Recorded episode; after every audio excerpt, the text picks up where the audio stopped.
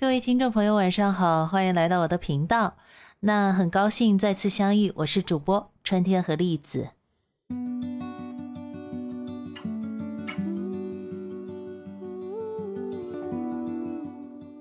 今年的春节和情人节挨得很近啊，就一下子从那个普天同庆的过年氛围，就转换到了非常 romantic 的这种情人节氛围。不知道大家是不是有点不习惯？呃，我看前两天朋友圈里有很多女生都收到了玫瑰，然后也有不少朋友现在应该都还在外面旅行，就春节旅行的延续吧，然后顺便感受了一下异国他乡的这个情人节风味啊。情人节这个节日本身的起源其实是非常有基督教的一个宗教色彩，那但是慢慢演变到了今天，就成了一个比较商业化的，就是大家都会过得比较大众化的一个节日。我记得前两年，呃，有一个特别火的梗，就是说这个情人节这一天，大家要去大城市的垃圾桶旁边，应该会有不少收获，就可能会捡到啊别人丢的花呀、口红啊、香水啊什么的，然后甚至有可能会捡直接捡到钞票啊。不过我近几年，我觉得直接捡到钞票的可能性可能比较低一点，因为大家应该怎么样都不会跟钱过不去啊，而且大家现在也都流行转账了嘛。对，但是呢，就也有很多人讲说，啊，这个你每一年去看看这个情人节的时候，这个垃圾桶的情况，就大概能够反映出大家现在的生活水平在什么状况。我觉得是一个蛮有意思的事情，你有一定的道理啊。其实，那今天呢，就为了契合情人节的主题吧，那我们就来聊一聊爱情教会我们的那些事儿。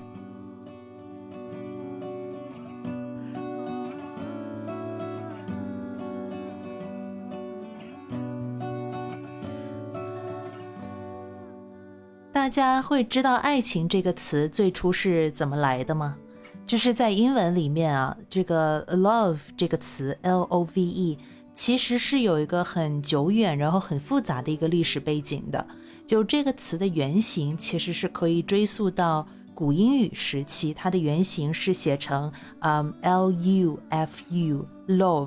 那古英语呢，它是属于日耳曼语系。但就可可能跟近现代我们常见的现在讲的那些英文，从从这个文法还有拼读上都不大一样，反而可能是跟日耳曼语系的其他的支系语言，比如说像德语啊，还有现在北欧国家的一些语言比较相近。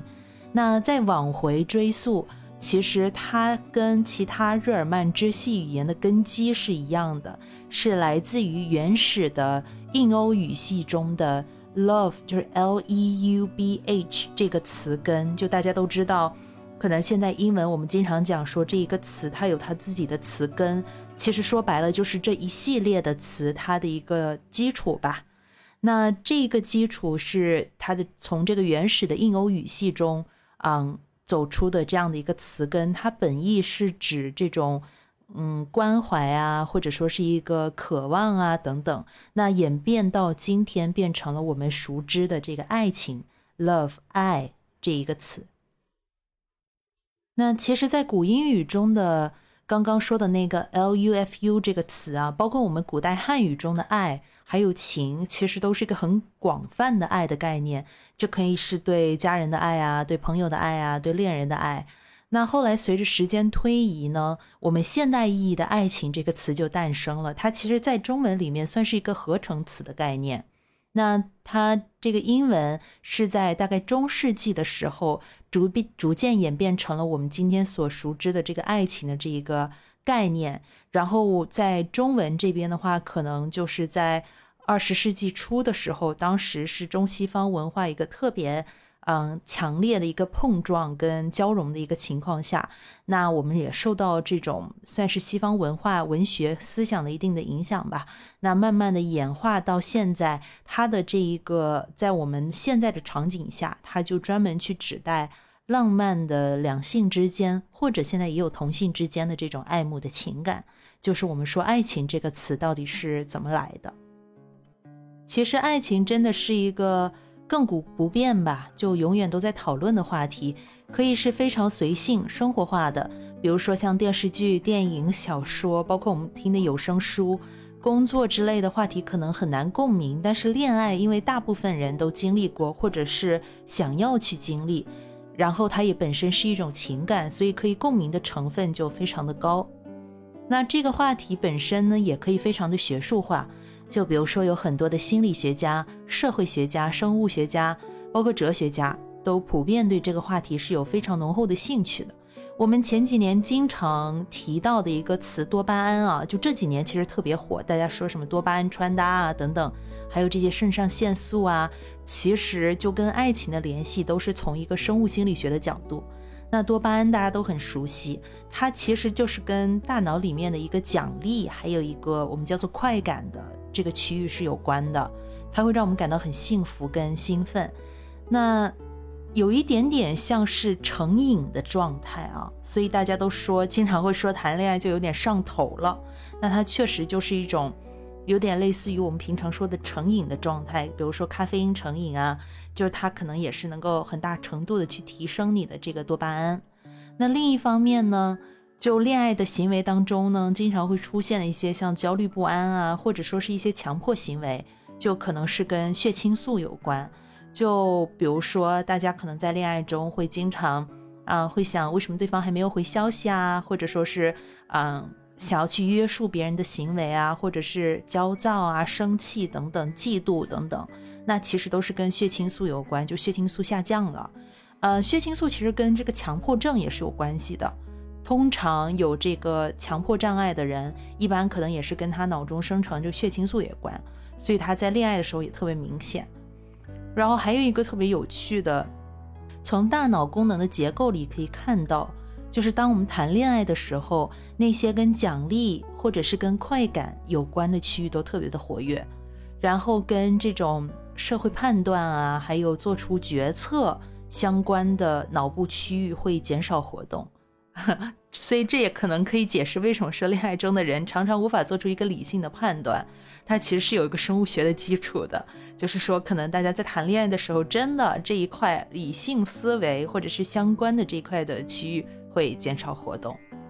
那很多人都会说初恋很特别很难忘。我觉得一方面的因素可能真的是，比如说在初恋之前。一个人还就从未感受到过其他的情感可以让他的多巴胺上升到这样高的程度，就比如说像是你第一次喝到非常好喝的奶茶，或者是吃到非常好吃的东西，你肯定是会记忆犹新的，就是那种快乐的感觉是第一次体会到。那当然呢，也有很多人啊，现在他们大家都不想恋爱，也许也是因为还没有出现这样能够。让我们就怎么说呢？就是说心动爆表的人，或者是其他的事情啊，还有情感啊，已经让这个人有非常高浓度的幸福了。这个也说不定。比如说，有很多人，我之前知道，他们就很喜欢数学，喜欢物理，啊，可能就是因为这些东西已经可以给他们带来非常高程度的、非常高浓度的多巴胺了，非常幸福了，所以他们可能就没有，嗯，想过去探索爱情方面的这些事情。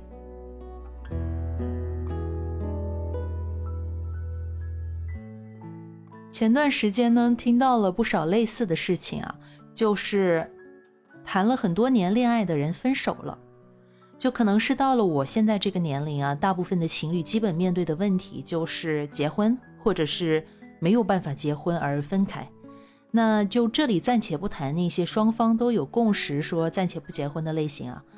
因为恋爱其实是个比较自由的形式，但是婚姻是个比较严肃规矩的事情。所以很多问题呢，会在你去探讨进入婚姻这个状态的时候暴露出来。比如说，异地恋的终点，我觉得现在人可能都比以前自私一点儿，就你很难说去要求谁为了谁放弃什么样的生活。我身边有很多的女性朋友，自己的条件都非常不错，工作啊、家庭、原生家庭啊、性格啊都很好。那所以说，男生很难要求这些女生去放弃自己的事业，去另外一个城市重新开始等等。反之也是这个样子。还有之前呢，也有过呃类似的故事啊，就听说朋友有一对朋友异地恋谈了非常多年，基本是从大学开始谈起，谈了非常多年，然后好不容易同地了，那个男生来到了这个女生所在的城市，然后两个人呢同居，我们叫 moving。同居了一段时间之后就分手了。就长时间的恋爱，其实它并不等于磨合的很好。我觉得有的时候，他可能反而是忽视了某些问题，或者是堆积了某些问题。然后一般就是如果是这种谈了很久然后分手的情况，特别是女生的周围家里人啊、亲戚长辈啊，都觉得似乎很可惜，就好像啊，你你都谈了这么久了，忍了这么久了，为什么要分呢？就感觉好像你过去度过的那五年、七年、十年都是在浪费时间一样。那浪费时间这个说法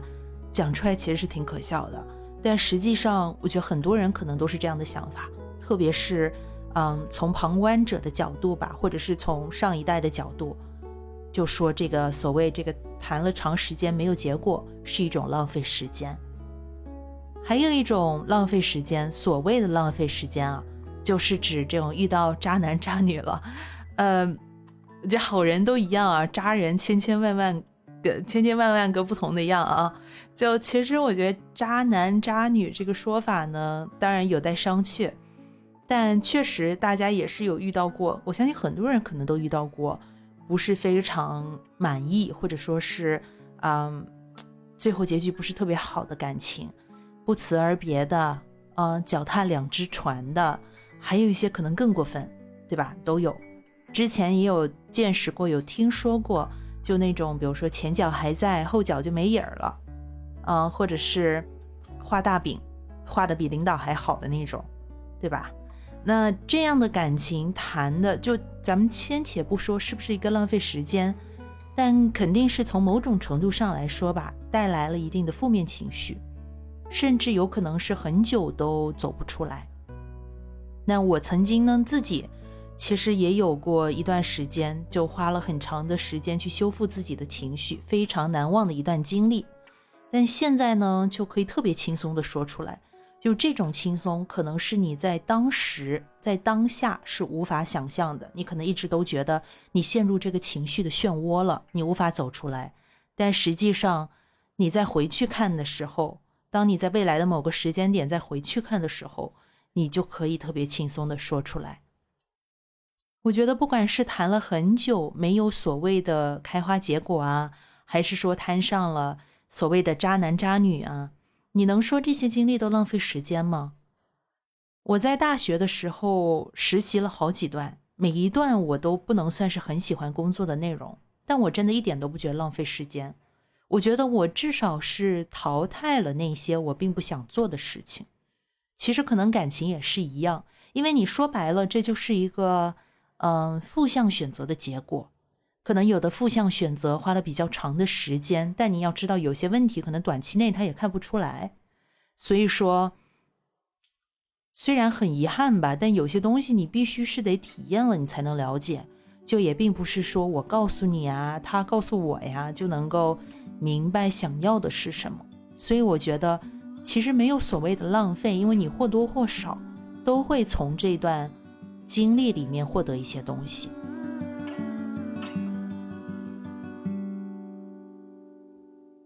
有些人是很期待完美爱情的，可能就是抱着这样的态度吧，所以不轻易去谈，就害怕啊浪费了精力啊时间。当然，每个人的爱情观是不一样的，就我也不想去做比较。就比如说我自己，我一开始的时候就觉得说，应该找比自己年纪大的男生啊，可能更成熟、更稳重。后来我逐渐了解到，成熟稳重带来的另一面，可能是不同频。就比如说，你们可能是在人生的不同阶段上，就你想要的东西啊，和他想要的东西，你的见识和他的见识，你的阅历和他的阅历都是不一样的。就这样的不同频呢，它可能是其他某一些人想要的，但不是我想要的。但是在我年纪更小的时候，我没有体验过，所以我完全不能意识到这个问题。在没有试验啊，没有花时间之前，你。个人对于完美的定义可能并不正确，或者并不完整，这个才是最大的问题。就其实每个人对理想的爱情的定义可以完全不同，但最重要的是，你一定要确保你对于理想爱情的定义和你实际的需求是一致的。那我现在呢，就觉得，比如说我男朋友，他能理解我的感受，能理解我的立场，同时他也给了我做大人的机会，就是我可以去开导他，他也可以来开导我，就让我觉得这心里的这个小天平是一样高的。其实永远，我觉得大家可能在恋爱中都不要去低估了自己的能力，因为人真的是非常趋利避害的动物。你做的每个选择都是有价值判断、有衡量标准的。当你从一件事里面得到的快乐远低于你得到的不利或者伤害的时候，你一定会有这种自救的机制，你会逃离。然后你也会学习，会让自己变得更坚韧。所以我觉得大家都可以去尝试、去感受，或者说去浪费啊，因为到头来其实都是非常宝贵的一些经历。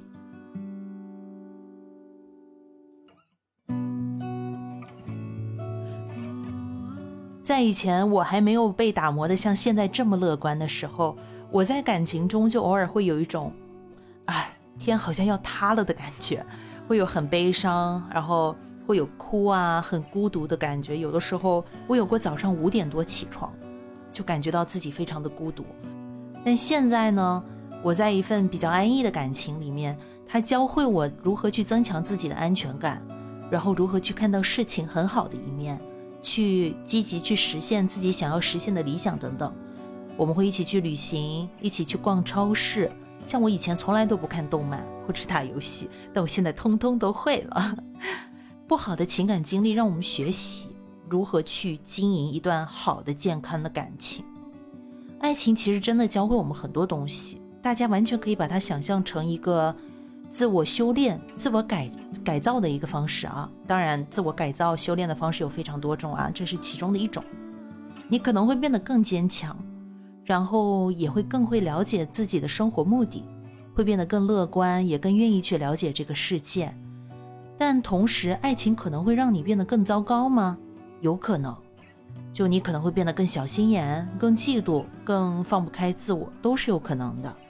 所以说，这其实是一个选择，因为世界上本来就没有这种，就是百分之百的好事坏事，对吧？如果你真的决定放手去谈一个恋爱，我希望不管结果如何，你都可以从里面获得一些正向的事物，不管是真正快乐的回忆，还是一场教训。如果你选择不谈恋爱，也 OK，因为你可能会收获一个比较平静的你自己，你的情绪，你的所有的这个心神都会比较平静，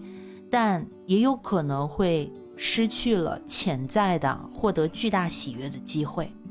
所以我觉得选择权完全都在于你自己。希望明年情人节呢，可以听到大家的故事。好啦，我是春天和栗子，那今天的节目就到这里，祝大家情人节快乐，我们下期再见。